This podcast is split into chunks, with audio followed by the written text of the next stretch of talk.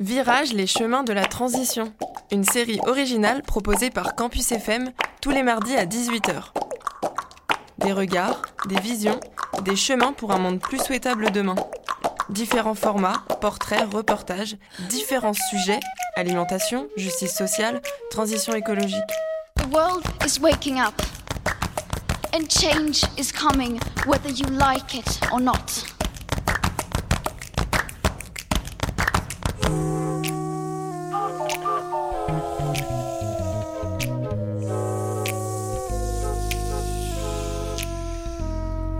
Bonjour euh, à toutes et à tous, merci d'écouter la série Virage, les chemins de la transition sur Campus FM. La semaine dernière, Mathias accueillait Cécile Rochette, libraire spécialisée en transition écologique. Quant à moi, il y a un mois, je recevais Mathieu Colletter pour parler pêche et poisson. Ce mardi, je vous propose de retourner de nouveau à la terre, à la ferme, et ce sur le champ, puisque j'accueille Jean-Pierre Sartou, professeur d'agronomie et d'agroécologie à Toulousienne PNSAT, l'Agro-Toulouse qui travaille plus précisément dans le labo LEF, laboratoire d'écologie fonctionnelle et environnement. Bonjour Jean-Pierre. Bonjour Théo. Bon, quand je parlais de champ, c'était peut-être un peu réducteur. Bien évidemment, un champ est intégré dans un ensemble de parcelles, appelées îlots, qui font partie d'un paysage, qui se situe dans un territoire, etc. Et bien sûr, ce qu'on produit dans ce champ n'est pas totalement déconnecté de la filière de la fourche à la fourchette, comme on aime bien le dire. Aujourd'hui, j'aimerais bien mettre en avant comment tous ces éléments sont liés et la nécessité de penser les transitions agroécologiques avec une approche systémique et non seulement technique au niveau de la parcelle. Et pour ce faire, donc, on va pouvoir euh, demander à Jean-Pierre, qui euh, est un peu un spécialiste de ces questions. Donc pour commencer, euh, Jean-Pierre, comme vous le savez, notre émission s'appelle Virage. Et donc, en lien avec cette thématique, euh, pouvez-vous nous parler un petit peu de votre parcours professionnel et de votre euh, parcours intellectuel qui vous a conduit à vos sujets de recherche actuels et à ces questions de transition? Bien, alors euh, en fait mon parcours bah, il a démarré très tôt puisque je ne sais pas pourquoi mais dès mon enfance je me suis senti très très attiré par le monde agricole euh, certainement parce que nous rendions fréquemment visite euh, avec mon père, euh, mon frère, et, enfin mes parents et mon frère, à, des, voisins, à des amis qui avaient des fermes, des petites fermes à l'époque, hein, dans le Béarn. Et euh, je pense que j'ai été du coup euh, attiré, sensibilisé à l'importance d'une certaine agriculture paysanne, je ne sais pas, en tout cas qui m'avait marqué. Et ce qui m'avait marqué, ça je m'en souviens très bien, c'est le fait que euh, des petites gens, voilà, j'emploie ce terme sans que cela soit péjoratif, parvenaient à tirer des moyens de subsistance que moi je trouvais merveilleux, de la nourriture très bonne, de leurs champs, et cela avec des moyens, somme toute, relativement limités, parce que c'était voilà, la petite agriculture de la fin des années 60. Et je pense que ça, ça m'a profondément marqué. Et ensuite, durant mes études euh, agricoles, euh, universitaires et agronomiques, ben, j'ai toujours eu en tête ce schéma d'une petite agriculture, enfin d'une agriculture qui doit rester euh, raisonnable dans les dimensions qu'elle prend avec l'évolution du temps, lors, du changement des, générations notamment, mais également raisonnable dans les moyens de production qu'elle met en œuvre pour en tirer euh, ben, des moyens de subsistance, euh, évidemment. Euh, caloriques, alimentaires, mais euh, économiques euh, et de plus en plus d'ailleurs euh, économique, puisque les fermes aujourd'hui, toutes les fermes sont tournées sur les marchés, qu'ils soient locaux, nationaux ou internationaux. Mais cela doit se faire en, en utilisant des moyens de production euh, respectueux de l'environnement et si possible même en limitant ces moyens de production de façon à recourir à ce que sait faire la nature au service que nous offre la nature de façon à faire des économies sur ces intrants industriels. Et alors justement sur ces services qu'offre la nature, il me semble que vous avez une formation aussi un peu d'entomologiste. Votre thèse, elle était euh, sur oui. ces sujets-là? Oui, tout à fait, tout à fait. Euh, déjà en dernière année d'agro, puisque oui, je suis ingénieur agronome et j'enseigne aujourd'hui dans l'école qui m'a euh, vu être diplômé à la fin des années 80. Euh, déjà en dernière année d'école d'agro, je m'étais spécialisé en protection des cultures et encore plus précisément dans le domaine entomologique, c'est-à-dire que je travaillais sur des arthropodes. Alors au début, c'était pas des insectes, c'était des acariens, mais peu importe, des arthropodes auxiliaires, c'est-à-dire euh, rendant service aux agriculteurs, parce que ces arthropodes mangent Euh, lorsqu'on parle d'auxiliaires, hein, il s'agit soit euh, d'arthropodes qui mangent des ravageurs, soit des arthropodes qui sont pollinisateurs. Voilà. Donc moi, j'étais euh, spécialisé sur les arthropodes. Alors au début, acariens et ensuite insectes, mais prédateurs et parasitoïdes de ravageurs des cultures. Donc des bestioles qui, causent des dégâts aux cultures. Et il vaut mieux qu'ils se fassent manger et qu'ils disparaissent en étant mangés par des insectes ou d'autres arthropodes auxiliaires plutôt que d'être tués par des euh, produits phytosanitaires, quoi, des pesticides. D'accord. Et donc, euh, là, vous avez dit, vous avez une formation en, agro en, agronomie. Et euh, là, je sais que vous enseignez aujourd'hui en agroécologie. Donc, en sachant que vous êtes coéditeur du dictionnaire d'agroécologie, vous êtes sans doute bien placé pour répondre à cette question. en fait, l'agroécologie, qu'est-ce que c'est? Est-ce que c'est juste bah, la combinaison de l'agronomie et de l'écologie ou c'est quand même quelque chose de plus général que ça? Alors oui, pour le dire simplement, on peut dire que c'est la, juxtaposition ou la superposition, le croisement de l'agronomie et de l'écologie, mais lorsqu'on on, s'en tient à cette définition-là, ça reste une définition un petit peu aride et un petit peu abstraite, on ne voit pas trop ce qu'il y a derrière. Et moi, de façon très simple et peut-être très imagée, j'aime bien dire que l'agroécologie, c'est euh, apprendre à faire travailler la nature pour soi, pour au bénéfice de l'agriculteur. C'est-à-dire qu'elle peut rendre des services, cela dépend des, espèces qui constituent tel ou tel agro, euh, agroécosystème ou partie d'agroécosystème, mais laissant les organismes qui veulent spontanément y vivre ben, se développer, euh, s'adonner à leurs activités, on va dire, voire parfois en leur donnant un coup de pouce, eh bien le résultat de ces processus-là aboutissent justement à, des états, des états ou d'autres processus qui permettent de remplacer une partie du travail de l'agriculteur. Donc c'est faire travailler la nature au bénéfice de l'agriculteur, ce qui lui permet de faire des économies d'intrants industriels justement. D'accord, donc tirer au parti un peu de la faune et de la flore et travailler en bonne intelligence dans l'agro-système dans l'agroécosystème pour euh, bah, tirer bénéfice de toutes ces choses-là. En fait, je reprends une formule très classique, c'est travailler avec la nature et non pas contre la nature. En fait, c'est exactement ça.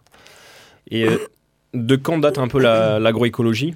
C'est alors une discipline récente ou? Pas très récente ben, Dans six ans, on pourrait fêter le centenaire, puisque la première fois que le terme agroécologie a été euh, employé, inventé en fait, et, euh, inscrit dans une publication scientifique, ben, c'était en 1928, sous la plume, euh, à l'époque c'était justement la plume, pas le clavier, de l'agronome Bensin, B-E-N-S-I-N, voilà, qui était un agronome américain mais d'origine russe, travaillant sur l'écophysiologie du maïs, et il a eu euh, ben, la, nécessité d'allier justement euh, ces deux disciplines, agronomie et écologie.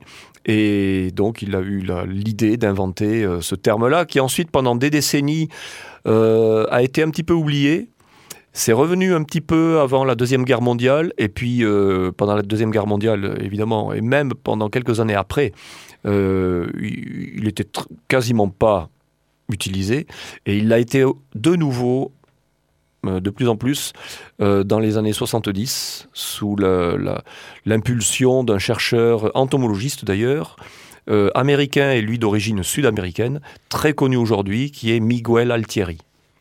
D'accord, oui, donc en fait ça correspond un petit peu à, aux périodes où on a voulu augmenter la productivité, de l'agriculture française. Et euh, en fait, euh, le terme agroécologie a été un peu repopularisé et euh, la discipline a été remis un peu euh, au centre du champ au moment où bah, les limites de ce productivisme euh, sont apparues en quelque sorte. Exactement. Alors elles sont apparues très tôt aux yeux de certains, dont Miguel Altieri dans les années 70, parce que d'ores et déjà, en tout cas aux États-Unis, il voyait certaines limites, il devinait, plus qu'il ne voyait de façon euh, tout à fait évidente, mais il devinait certaines limites euh, de cette agriculture intensive recourant massivement à certains intrants industriels comme les produits phytosanitaires, les pesticides. Euh, ces conséquences-là étaient déjà perceptibles dans les, durant les années 70, puis ensuite ça a été crescendo. Et voilà pourquoi, effectivement, dès les années 70, Miguel Altieri a dit, mais vous savez, on peut s'y prendre différemment, on peut protéger les cultures justement en recourant à ces euh, insectes auxiliaires, et euh, il a commencé à, à, à écrire et sa production scientifique euh, ben, prolifique qui a démarré dans les années 70, qu'il a poursuivi jusqu'au début des années 2000. Aujourd'hui, il est à la retraite. Mais effectivement, c'est un terme qui euh, a été mis sur le devant de la scène pour essayer d'apporter des solutions alternatives euh, au schéma très intensif euh, de l'agriculture intensive. Quoi. Et donc là, vous me dites que les précurseurs euh, sont euh, des Américains, sud ou nord-américains. Est-ce que c'est un hasard, ça, que l'agroécologie euh, enfin, bah, J'ai envie de dire, alors c'est peut-être une réponse un petit peu simpliste, mais vous savez, les Américains, ils sont en avance sur nous dans beaucoup de domaines. Ben, je pense que dans le domaine de l'agroécologie, enfin agronomie, devant faire attention un petit peu à ses conséquences et devant utiliser les services de la nature, ben, de ce côté-là aussi, ils ont été en avance sur nous, effectivement, sur, le, sur notre vieux continent. Mais en fait, nous ne sommes pas trop loin derrière non plus. hein. Très bien. Euh, et donc, si on parle agroécologie, pratique euh, agroécologique euh, à l'échelle de, bah, de la parcelle, là, en, France, à quoi ça correspond en fait par rapport à l'agriculture dite conventionnelle? Une pratique agroécologique ou des pratiques agroécologiques? En fait, des pratiques agroécologiques, elles vont justement se, distinguer d'une approche très classique, très conventionnelle, euh, par le fait qu'elle va laisser la place, voire elle va essayer de favoriser des organismes utiles. Alors des organismes utiles qui euh, vivent dans le sol ou qui vivent à la surface du sol ou qui vivent au-dessus du sol. Mais euh, vraiment, le, le- le trait commun à toutes ces pratiques-là, c'est que elles sont faites pour favoriser, au, à minimal, c'est la place, mais la plupart du temps, favoriser des organismes utiles. Ben, le, plus simple à comprendre, c'est essayer de euh, faire faire le travail du sol. Le travail du sol est destiné à mélanger la matière organique aux matières minérales, destiné à créer de la porosité pour que l'eau puisse être stockée dans le sol, mais aussi du coup pour que les racines puissent coloniser le sol et aller chercher l'eau et les nutriments. Ben, laissez faire tout ce travail par des organismes que tout le monde connaît, les vers de terre. Mais il y en a bien d'autres évidemment, mais les plus connus sont les vers de terre. Ce sont eux d'ailleurs qui font les plus gros trous dans le sol et il y a beaucoup, beaucoup d'autres organismes qui font des, des, euh, des trous, des, donc des, porosités euh, plus, plus fines. Et puis au-dessus du sol, ça va être des pratiques favorisant ben, les pollinisateurs, par exemple les abeilles sauvages, qui vont euh, participer à la pollinisation d'une culture agricole, comme le tournesol, le, colza, la moutarde. Enfin voilà, il y a beaucoup de cultures entomophiles, entomophiles parce que ayant besoin des insectes pour être pollinisés. Euh, ben voilà, toutes les pratiques qui vont favoriser ces pollinisateurs sauvages. Euh, donc j'ai cité les abeilles sauvages, mais on pourrait en citer d'autres, parmi les diptères, notamment les cirfes, qui sont les principaux euh, pollinisateurs après les abeilles sauvages. Mais des pratiques qui vont favoriser l'autre catégorie d'auxiliaires dont je parlais au début, qui sont les entomophages. Donc des, des insectes qui mangent, euh, c'est-à-dire c'est les prédateurs et les parasitoïdes, mais qui mangent des ravageurs. Et là, ça permettra d'éviter l'épandage d'un insecticide. Et donc ces pratiques, c'est en quoi elles consistent? Alors elle consiste, euh, si je reprends l'exemple de ce qui peut favoriser les vers de terre, ben, ça va être la limitation, voire dans cer- certains cas l'arrêt du travail du sol, mais on ne peut se permettre cela que si le sol est déjà suffisamment riche en matière organique. Donc avant d'arrêter le travail du sol, ben, on peut effectivement commencer par le ralentir. Mais dès le départ, il faut euh, penser à, faire ce que faisaient nos ancêtres paysans, hein, c'est-à-dire baser la fertilité du sol sur la matière organique. On l'a beaucoup basé ces 60, 70 dernières années, même plus que ça, mais beaucoup à partir euh, des années 50, oui, sur les engrais de synthèse, donc minéraux de synthèse. Mais en fait, il faut réapprendre à, baser une partie le plus possible de la fertilité des sols sur la matière organique. Et plus on réussira cette, incorporation d'abord mécanique et de plus en plus biologique de la matière organique dans le sol, plus la nature, grâce à tous les organismes qui se mettront à utiliser le sol comme un véritable habitat, alors que l'agriculture intensive considère le sol comme un support inerte, ben plus le sol deviendra et sera réellement un habitat pour une multitude d'espèces, entre parenthèses, il faut savoir que 25% de la biodiversité aujourd'hui connue sur Terre habite le sol. Ce sont des organismes vivants dans le sol. Ben, plus un sol est vivant, donc euh, riche en organismes divers, plus euh, les fonctions délivrées par le sol, dont celle de faire pousser des plantes, et en agriculture, il s'agit de plantes qui nous intéressent, euh, ben, plus le sol délivre des services écosystémiques et l'agriculteur peut effectivement faire des économies euh, d'intrants, de travail, d'énergie, peut se permettre de ne plus travailler le sol dans certains cas. Alors ça, ça a un petit inconvénient, c'est que ça se fait malheureusement avec un tout petit peu de chimie. Très rapidement, les plantes sont en meilleure santé, donc on fait de grosses économies sur les insecticides et sur les fongicides. Par contre, aujourd'hui, on ne sait toujours pas pratiquer cette agriculture sans travail du sol, sans recourir aux herbicides. D'accord, donc euh, agroécologie ne veut pas forcément dire bio, mais est-ce que bio euh, est compris dans l'agroécologie? Absolument. D'accord. Absolument, l'agriculture biologique fait partie de l'agroécologie, mais l'agroécologie est plus large, donc englobe toujours euh, ben, une partie de l'agriculture conventionnelle, mais l'agriculture conventionnelle réfléchit au maximum, j'allais dire, c'est-à-dire euh, parfaitement bien euh, euh, enfin, pensé pour utiliser, recourir le moins possible aux produits phytosanitaires. Mais effectivement, en agroécologie, on ne s'interdit pas d'utiliser, si c'est nécessaire, un petit peu de produits phytosanitaires. On espère un jour arriver à pratiquer l'agriculture de conservation, puisque c'est celle qui euh, se permet de faire pousser des plantes, ou qui, enfin, qui permet de faire pousser des plantes sans travail du sol. Mais on espère un jour coupler cette agriculture de conservation à l'agriculture biologique, évidemment. Mais aujourd'hui, il vaut sans doute mieux un petit peu de chimie que beaucoup trop de travail du sol. Ben malheureusement, oui. oui. Et euh, vous avez parlé d'agriculture de, conservation ou de régénération des sols. Est-ce que vous pouvez nous en dire un peu plus sur euh, ces pratiques? Alors, euh, l'agriculture de conservation des sols, à la base, était uniquement focalisée sur la nécessité qu'il y avait et qu'il y a toujours de préserver les sols, mais les préserver quantitativement, c'est-à-dire éviter la perte de particules de sol, ce qui correspond aux particules fines euh, qui quittent un champ lorsque euh, un gros orage se déclare sur une parcelle qui a été travaillée trop finement avec des outils euh, trop agressifs. Euh, alors, je peux être relativement, enfin, un tout petit peu technique, notamment l'emploi après la, charrue. Hein, ce serait l'emploi euh, plusieurs passages de disques et jusqu'au passage de la herse rotative, qui est un outil spectaculaire qui fait en quelques secondes une terre très fine.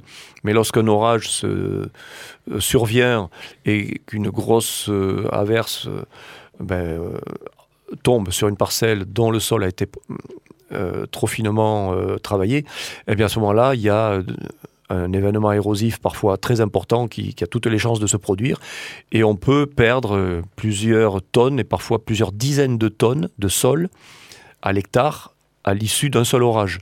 Voilà. Et au niveau mondial, la quantité de sol qui est perdue annuellement du fait du travail du sol, ben, elle est colossale et on sait parfaitement qu'on ne peut pas euh, se permettre de poursuivre ces pratiques sur des décennies, puisqu'il a été prouvé que, voyons que je ne me trompe pas, un tiers des sols agricoles a une espérance de vie de moins de 200 ans, espérance de vie voulant dire euh, la durée euh, nécessaire à la perte des 30 cm de la couche arable. Voilà, donc un tiers des sols moins de 200 ans, Et un sixième de ces sols a même une espérance de vie de moins de 100 ans. Donc c'est rien du tout. C'est rien du tout si on continue avec les pratiques euh, actuelles. D'accord. Et donc, quels sont les. Je crois que c'est trois piliers qu'il y a pour l'agriculture de conservation des sols, c'est ça? Voilà. Oui, les trois piliers. Alors le plus emblématique, euh, c'est toujours celui qui est donné en premier. Ben, je vais moi aussi le donner en premier. Mais ce n'est surtout pas le premier à appliquer. Le premier, c'est le non-travail du sol. Au moins la réduction forte du travail du sol et voire l'arrêt du travail du sol. Le deuxième, c'est euh, la diversification euh, des espèces cultivées dans le temps et dans l'espace. Dans le temps, c'est l'allongement des rotations et dans l'espace, c'est le mélange de plusieurs espèces euh, sur une même parcelle, donc cultivées ensemble, plusieurs espèces cultivées ensemble. Le troisième principe, c'est la couverture permanente des sols par des plantes maîtrisées ou leurs résidus. Donc en tout cas par des, de la matière organique, des, de la matière, oui, de la matière organique, qu'elle soit vivante ou morte. Voilà les trois principes, mais je le répète. Hein, le premier que j'ai donné en premier, forte diminution, voire arrêt du travail du sol. Euh, il faut le placer en troisième et à ne mettre en œuvre, en application, que si le sol est prêt. Pour le faire simplement, un sol est dit prêt lorsqu'il est euh, suffisamment riche en matière organique.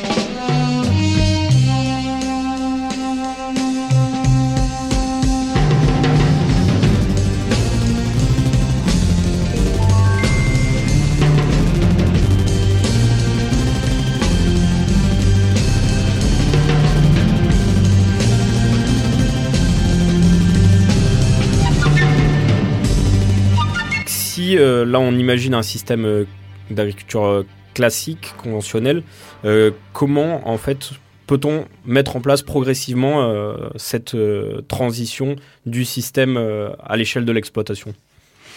Alors mettre en place la transition agroécologique ben, consiste essentiellement à restaurer les sols et restaurer les paysages. Restaurer les sols, j'en ai déjà un petit peu parlé, je pourrais y revenir. Restaurer les paysages, c'est euh, remettre en place dans les agroécosystèmes les habitats constitutifs de ces derniers. Et les habitats peuvent être divers. Ça peut être euh, des habitats plutôt à dominante herbacée ou à dominante ligneuse arbustive ou ligneuse arborée. Et donc là, c'est tout ce que l'on connaît en termes de prairies permanentes, bordures de chemin, taillis, friches, euh, et bien sûr, j'aurais pu même commencer par les haies, qui sont les, habitats les plus emblématiques de la restauration des agroécosystèmes, hein, l'implantation d'une haie. Euh, on peut même restaurer des bosquets, planter des lignes d'arbres, mettre en place des formations beaucoup plus éphémères qu'une haie. Ce sont des bandes fleuries des bandes fleuries en bordure de parcelles cultivées pour favoriser justement les pollinisateurs, euh, les entomophages, donc les prédateurs parasitoïdes de ravageurs dont nous parlions euh, au début. Et vous voyez qu'à chaque fois, il s'agit de faire revenir une biodiversité utile qui rend service à l'agriculteur parce que faisant une partie de son travail. Donc ça dépasse finalement euh, l'échelle de la parcelle, même de l'exploitation, et c'est tout un paysage, un territoire à, réinventer. absolument, absolument. Et au niveau euh, donc des freins qu'il peut y avoir à, la mise en place de ces transitions. Euh, je sais que quand on interroge des agriculteurs, ils vont mettre en avant le fait qu'ils ont des investissements financiers là sur le matériel déjà en place, qu'ils n'ont pas forcément les compétences techniques, et, donc en fait que changer de pratique va présenter un risque. Euh, donc comment on pourrait imaginer euh, ben, accompagner ces agriculteurs ou euh, mettre en place une logique pour opérer une transition sans qu'il y ait de casse finalement oui, ça c'est vraiment un point très très important. La première des choses, c'est sensibiliser les agriculteurs. Avant, avant de changer quoi que ce soit sur la ferme, l'agriculteur doit changer son état d'esprit. Donc il doit euh, être sensibilisé, faire l'effort euh, d'aller se former, de, éventuellement de recevoir aussi la visite de conseillers chez lui, mais aller voir chez, chez d'autres, chez d'autres agriculteurs qui ont euh, opéré une transition, qui ont démarré une transition avant, avant lui. Donc il faut euh, changer d'état d'esprit. Certains parlent de décompaction du cerveau euh, pour qu'il y ait ensuite décompaction du sol. Mmh. Et c'est tout à fait ça.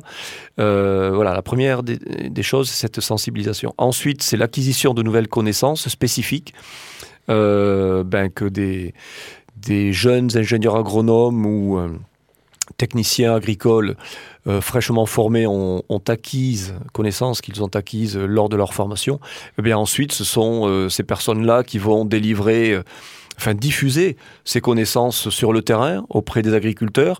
Et les professionnels de l'accompagnement agricole, hein, les conseillers de chambre par exemple, organisent des sessions de formation en rassemblant euh, quelques agriculteurs entre 5 et 15, 20, 25 la plupart du temps en faisant venir un spécialiste de tel ou tel sujet. Et voilà, là, ça, ça concourt à, à, former les agriculteurs, à leur permettre d'acquérir ces connaissances très spécifiques. Et ensuite, ben, petit à petit, il commence par ce qu'il y a de plus simple sur sa ferme. Euh, tout simplement replanter une haie euh, par-ci par-là, en bordure de, de champs, euh, apporter, limiter un petit peu, enfin remplacer en partie la fertilisation minérale de synthèse par une fertilisation organique issue de son propre élevage ou issue de chez un voisin ou du compost de déchets verts. Donc là, ce sont des, de la matière organique qui provient de jardins de particuliers. Mais il faut commencer par ce qu'il y a de plus simple. D'accord, donc en fait c'est toute une mise en branle à des valeurs à chaque euh, rouage du système agricole à, enfin, remettre en question. Euh, donc maintenant, si vous le voulez bien, je vais vous poser euh, quelques questions enfin, sous le format un peu vrai-faux auxquelles vous allez pouvoir répondre avec précision. ce sont des, enfin, des, des, idées reçues ou des, des subtilités que m'ont demandé des, agriculteurs là, quand j'en ai rencontré sur le terrain. Donc pour commencer, euh, est-ce que l'idée, les pratiques agroécologiques font chuter le rendement? euh, sont, euh, Est-ce que c'est une idée reçue Une idée reçue ou, ou une réalité? Ben, les deux, mon capitaine. les deux sont possibles. Les deux sont possibles. Disons qu'il peut y avoir une chute de rendement si l'agriculteur euh, est un petit peu trop pressé d'aller dans la transition agroécologique et sur certains sujets. Et évidemment, ça dépend également euh, quel, euh, de quel type d'intrant industriel il s'agit. Euh, s'il veut remplacer du jour au lendemain le travail du sol par le travail des vers de terre alors qu'ils ne sont pas encore en place, euh, si l'agriculteur, sans avoir préparé son sol, arrête du jour, au lendemain, le travail du sol, il va y avoir une chute énorme du rendement. Donc voilà, il faut aller plus ou moins, enfin, il faut aller progressivement euh, sur tous les sujets, mais ce progressivement peut être plus ou moins rapide ou plus ou moins lent, selon justement la nature de ces sujets-là. Donc, D'où la nécessité de bien se former. D'accord. Autre question. Euh, des agriculteurs m'ont dit que bah, c'est le marché qui euh, décide. Euh, produire avec de l'agroécologie, c'est plus d'investissement en temps. et donc, ils vont devoir vendre leur production plus cher. Et donc, c'est ça qui les empêche à, à changer de système.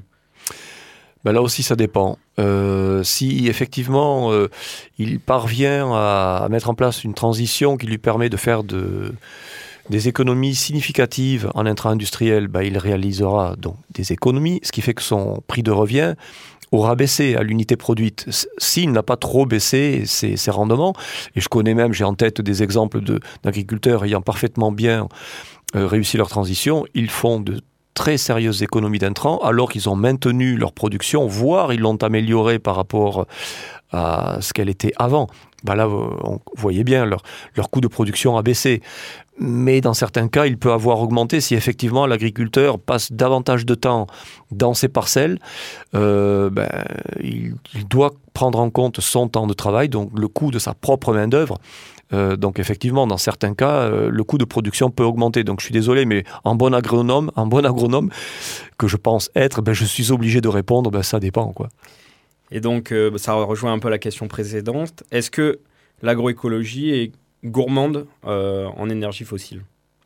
Ah, Justement, l'objectif, c'est de diminuer la consommation d'énergie fossile en faisant travailler la nature pour l'agriculteur. Et enfin, est-ce que toutes les pratiques agroécologiques euh, sont adaptables à tous les contextes? Alors, toutes les pratiques ne vont pas être utiles dans tous les contextes. Il faut dans le, panel de pratiques qui existent, il faut choisir celles qui sont adaptées à tel ou tel contexte pédoclimatique. Mais euh, certaines peuvent avoir euh, une adaptabilité relativement large. Ben, je prends l'exemple des légumineuses. Euh, les légumineuses, il existe de nombreuses espèces de légumineuses. Alors les légumineuses, c'est la luzerne, le trèfle, le soja, voilà. Il existe énormément d'espèces de luzerne, de trèfle, de sainfoin. Euh, enfin, de sainfoin, il n'y a qu'une seule espèce, mais en tout cas plusieurs espèces de luzerne, de trèfle. Euh, voilà. Au total, de nombreuses espèces de légumineuses et dans le panel, il y en a toujours une qui est adaptée à tel contexte pédoclimatique. Et l'avantage des légumineuses, c'est que fixant l'azote, elles permettent de faire des économies d'engrais azotés. Et lorsque l'on sait le coût énergétique de la fabrication des engrais azotés, rapidement, hein, une tonne d'engrais azotés, c'est quasiment une tonne d'équivalent pétrole sous forme de gaz naturel pour fabriquer ces 1000 kilos d'engrais azotés. Donc on voit bien que si on, parvient à injecter dans le système l'essentiel de l'azote nécessaire pour faire pousser les cultures, d'origine organique car fixé par les légumineuses à un moment donné de la rotation, eh bien c'est une économie d'énergie fossile et c'est une économie tout court, euh, donc financière pour l'agriculteur.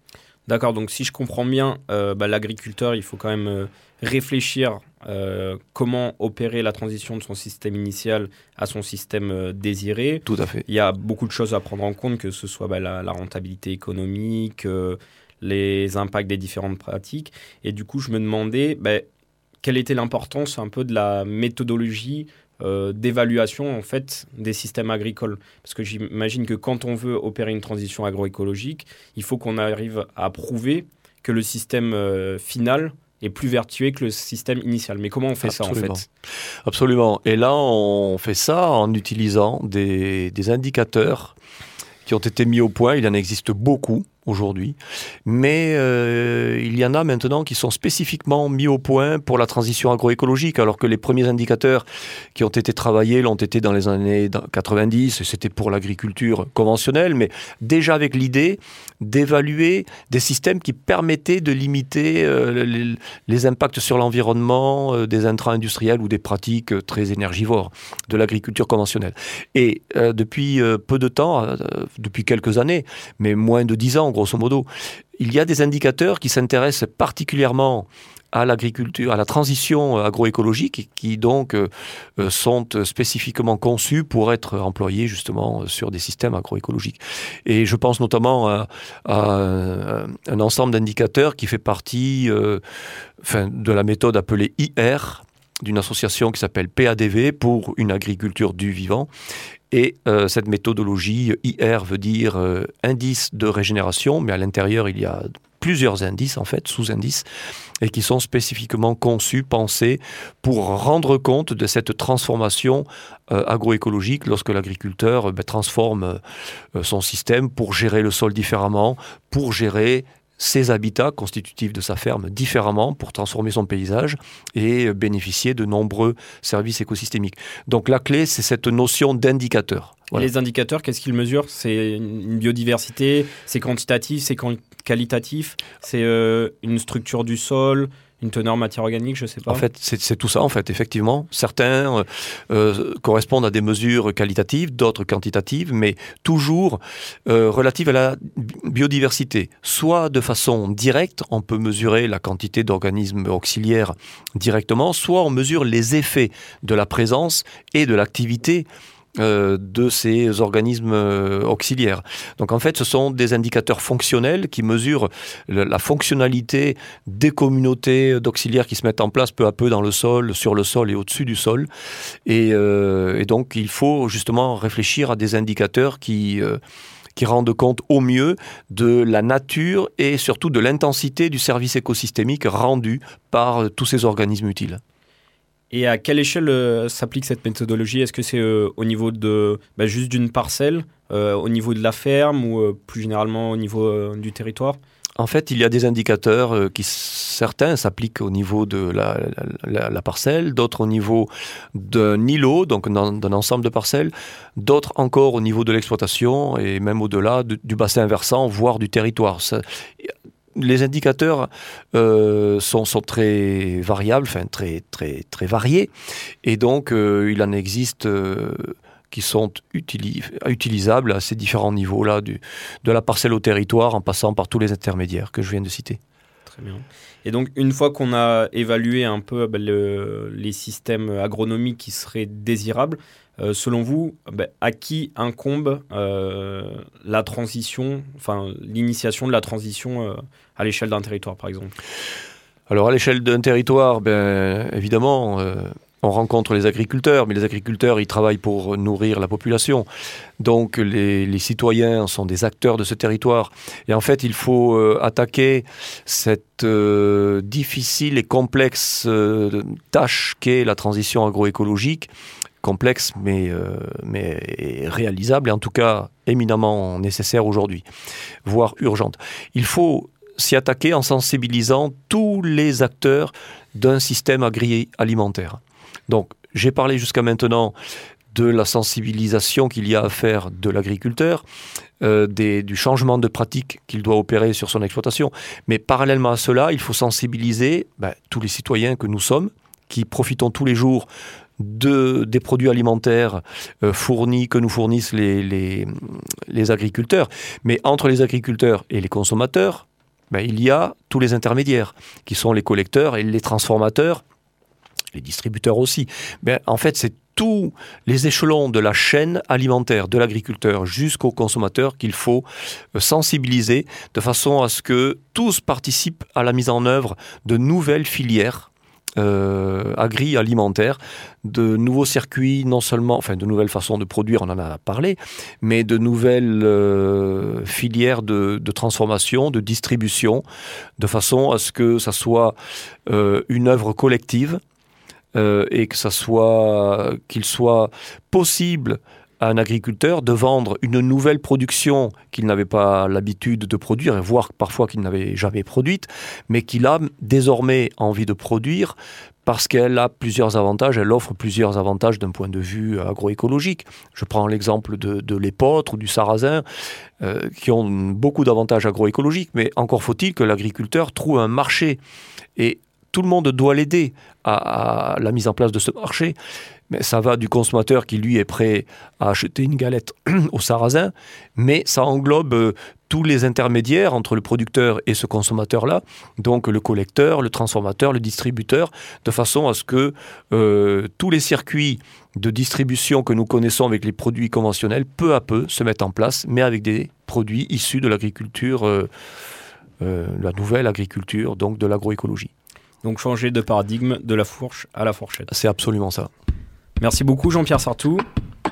Et merci à vous, chers, chers auditeurs, pour votre écoute. Merci également à l'équipe de Virage et de Campus FM. Si vous voulez en savoir plus sur le sujet, n'hésitez pas à consulter les, les travaux de Jean-Pierre en ligne. La semaine prochaine, vous retrouverez Margot. En attendant, vous pouvez nous suivre sur nos réseaux sociaux ainsi qu'écouter le replay sur vos plateformes de podcast favorites. Vous pouvez également nous envoyer vos retours et suggestions sur notre boîte mail virage campus enfin virage-campusfm@mailo.com. Quant à moi, je vous dis à dans un mois. À bientôt sur Campus FM. Merci Théo.